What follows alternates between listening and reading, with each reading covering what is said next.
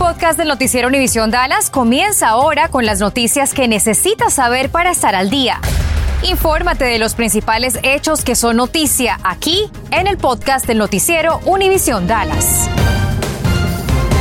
Soplan con intensidad los vientos aquí en el norte de Texas. Mucha precaución con las colillas o el encendido de parrillas o fogatas porque fácilmente podrían desencadenar un incendio.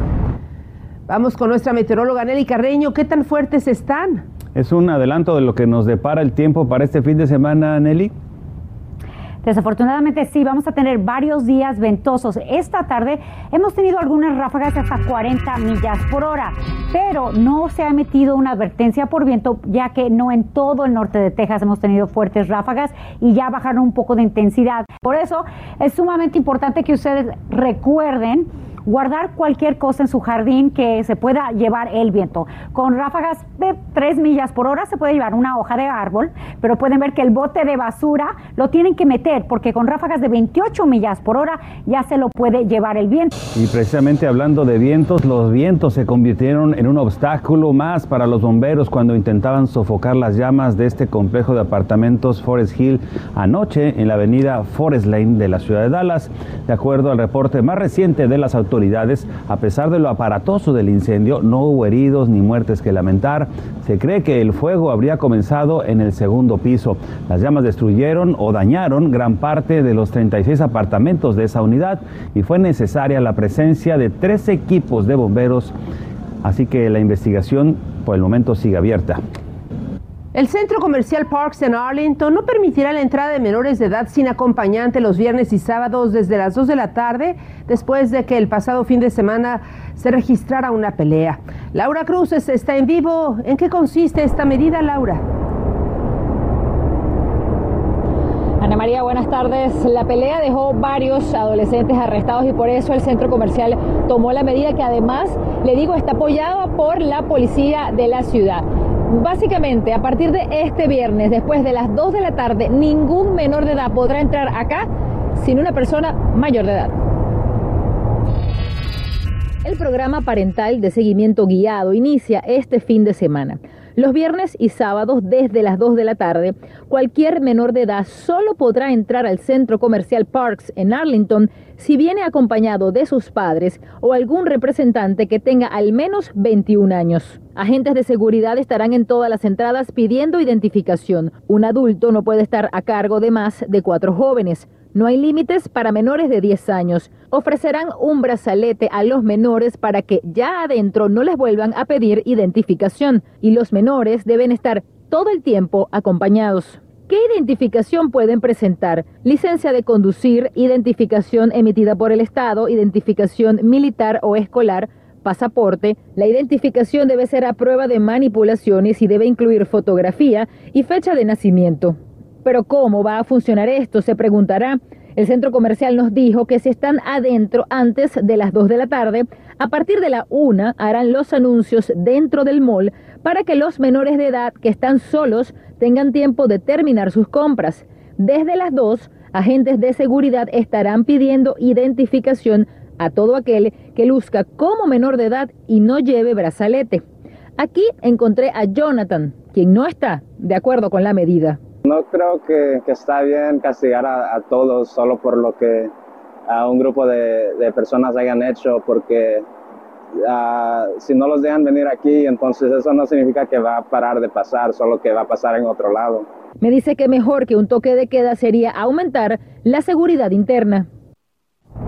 Bueno, ¿qué pasa si alguien se niega a seguir estas reglas? Me dicen desde el centro comercial que estarían violando el código de conducta y por ende se les invitaría a irse del lugar. Sobre otras consecuencias no quisieron ser más específicos, prefieren mantenerlo de manera confidencial. Si les digo que de llegar a ponerse violento, a salirse de control, obviamente se llamaría a las autoridades, compañeros. Laura, ¿y pues cuántos incidentes han ocurrido en ese centro comercial en Arlington?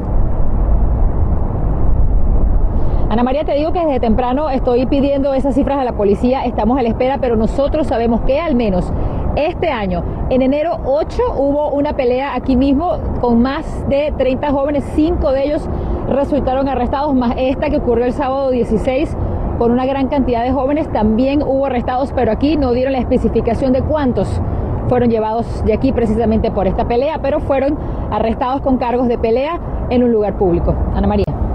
Durante una operación encubierta llamada Solo en Casa, arrestaron a 15 hombres que supuestamente utilizaban el Internet para aprovecharse de niños y de adolescentes. Agentes del alguacil del condado Collin, en colaboración con otras agencias policíacas, incautaron una gran cantidad de dispositivos electrónicos que los sospechosos habían utilizado para cometer sus delitos.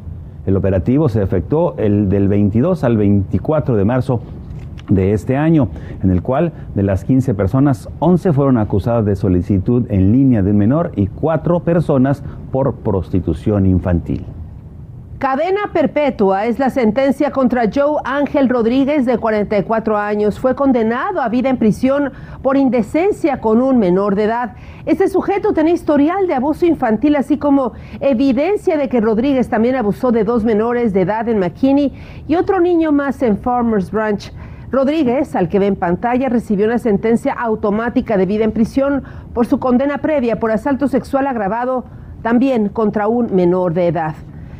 Y el Departamento de Seguridad Pública anunció que sus patrulleros ahora deberán de bajar de peso y al no hacerlo podrían perder ciertos beneficios. Los detalles sobre esta polémica decisión los puede encontrar en nuestra página univisiondfw.com.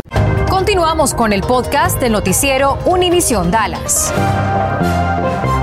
La policía de Dallas pide su colaboración para localizar a Rocky Martínez García, de 28 años de edad, quien fue ayer reportado como desaparecido cuando alrededor de las 2.15 de la tarde lo vieron por última vez en la calle East Ledbetter en Dallas, usando una camisa blanca con letras rojas, pantalones blancos y unos tenis negros.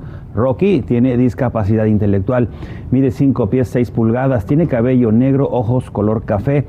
Si usted lo ve, llame al 214-671-4065.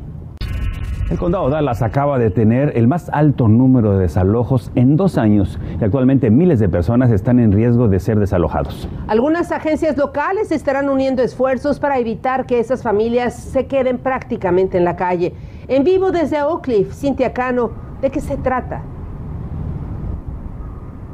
Este fin de semana esas personas tendrán la oportunidad de recibir ayuda de algunas de las organizaciones más importantes que se dedican pues a ayudar a las personas que enfrentan situaciones eh, de desalojo. Todo ocurrirá aquí en el centro gubernamental de Oak Cliff. En el condado de Dallas hay más o menos como 2.400 casos de desalojo Uh, en las cortes pendiente ahorita. Miles de personas han perdido su hogar en el norte de Texas en los últimos meses. Según información de Child Poverty Action Lab, una organización que aboga por los niños que viven en la pobreza, este mes de marzo en el condado Dallas se registró el mayor número de desalojos que se había visto desde enero del 2020 durante la pandemia. El condado Dallas procesó 4.012 órdenes de desalojo tan solo en marzo. Este evento es totalmente necesario porque estamos poniendo todas las organizaciones juntos. Por eso la oficina de Michael Orozco, policía del precinto 2, tendrá una clínica en contra del desalojo este próximo sábado. Que van a estar aquí. Su oficina y otras organizaciones como United Way estarán presentes para ayudar a personas del condado Dallas que estén en riesgo de ser desalojados. Pagos de facturas, de electricidad, agua, comida y otros que pueden ayudar a personas con discapacidad, como gente sordo, mudo, servicio de salud mental. Ah, también ah, esperamos que muchos propietarios, bancos, empresas estén ah, presentes. El evento se llevará a cabo el sábado 23 de abril de 9 de la mañana a 1 de la tarde en el centro gubernamental de Oak Cliff, ubicado en el Boulevard Jefferson. Aunque no necesita registrarse para asistir, el agente Orozco recomienda que llene el formulario de asistencia de renta del condado Dallas antes de llegar. El condado de Dallas me dice que aún hay ayuda financiera disponible para las personas que estén enfrentando un desalojo para ayudarlas a pagar su renta o alquiler. Por su parte, los residentes de la ciudad de Dallas pueden obtener ayuda legal gratuita si enfrentan un desalojo. Solo tienen que llamar al 1-888-529-5277. Cinta, ¿qué otra recomendación existe para las personas que enfrentan un posible desalojo? Bueno, las personas que vayan a recibir ayuda primero necesitan ponerse de acuerdo con el gerente de sus departamentos o con el propietario de la casa en donde viven porque ellos también tienen que estar de acuerdo con esta asistencia, así que todos los involucrados deben pues de estar al tanto que se está solicitando esta ayuda. En vivo desde Dallas, regreso con ustedes. Gracias, Cintia. De acuerdo a información del Centro de Investigación y, Entrenamiento de la Construcción, los trabajadores hispanos ocupan un lugar muy alto de fallecimientos en los lugares donde ellos laboran. Tan solo en el 2019 hubo alrededor de 400 muertes en la industria de la construcción, una cifra que es un 90% más alta que hace 10 años.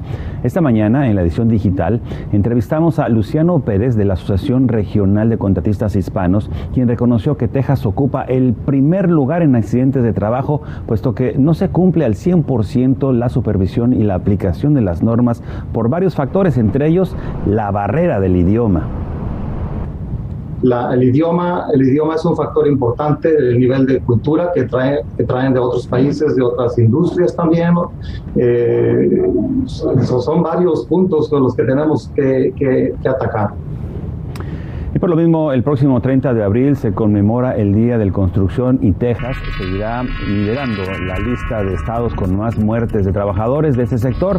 Desde las 5 de la tarde tenemos un banco de llamadas donde expertos en seguridad en el trabajo pueden contestar todas sus dudas, todas las dudas que usted tenga en torno a las medidas de seguridad en los lugares en donde usted trabaja. Además, usted tendrá la oportunidad de inscribirse a una clase de seguridad en el trabajo que se llevará a cabo el 30 de abril, así que llame al teléfono 972-786-0909.